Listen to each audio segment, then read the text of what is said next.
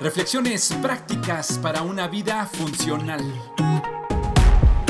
Septiembre 25. La carrera de la vida, tercera parte.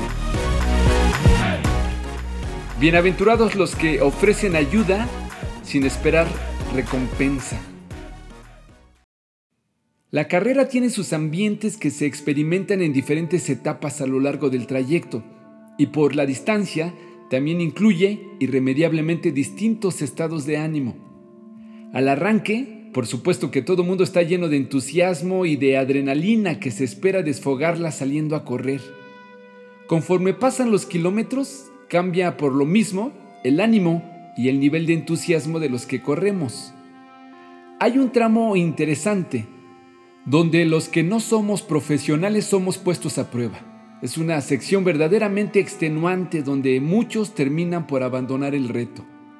Justo en ese tramo hay un grupo peculiar de personas que seguramente han participado ya en una carrera de ese tipo y saben que precisamente en esos kilómetros los corredores son puestos a prueba. Así que hay gente fuera de lo oficial ofreciendo vaselina, o algún material de curación por si alguien tiene alguna rosadura o se ha lastimado. Hay muchos dando consejos y gritando consignas animando a todos a no rendirse o motivando a no quedarte quieto para evitar calambres.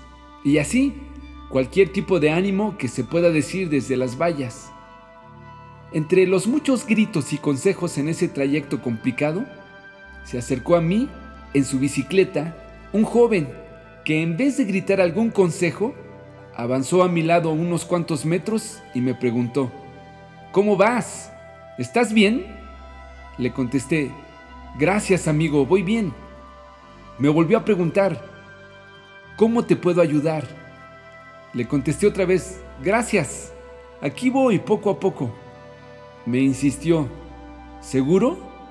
Dime si ocupas algo. Puedo ir a conseguir lo que necesites. Nuevamente le agradecí y aún así siguió dando vueltas a mi alrededor durante algunos minutos. Y al fin se despidió deseándome suerte, supongo que buscando a alguien más a quien ofrecer su ayuda. Qué bendición encontrar a gente así durante tu carrera. No solo la de un maratón, sino en la vida. Por supuesto que los que gritan y aconsejan son de mucha ayuda, pero estos son de los que apoyan de otra forma, sin gritar, sin dar consejos. No se limitan por la valla. Encuentran la manera de caminar a tu lado y te preguntan, ¿qué necesitas? Avísame qué necesitas que estoy dispuesto a conseguirlo para ti.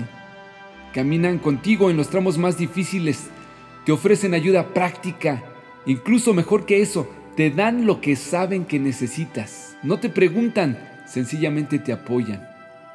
Gracias a Dios por aquellos que en silencio están puestos ahí justo en los tramos más complicados de la vida para darnos su apoyo sin necesidad de tener que llamar la atención. Más vale un vecino cerca que un hermano distante. Proverbios 27:10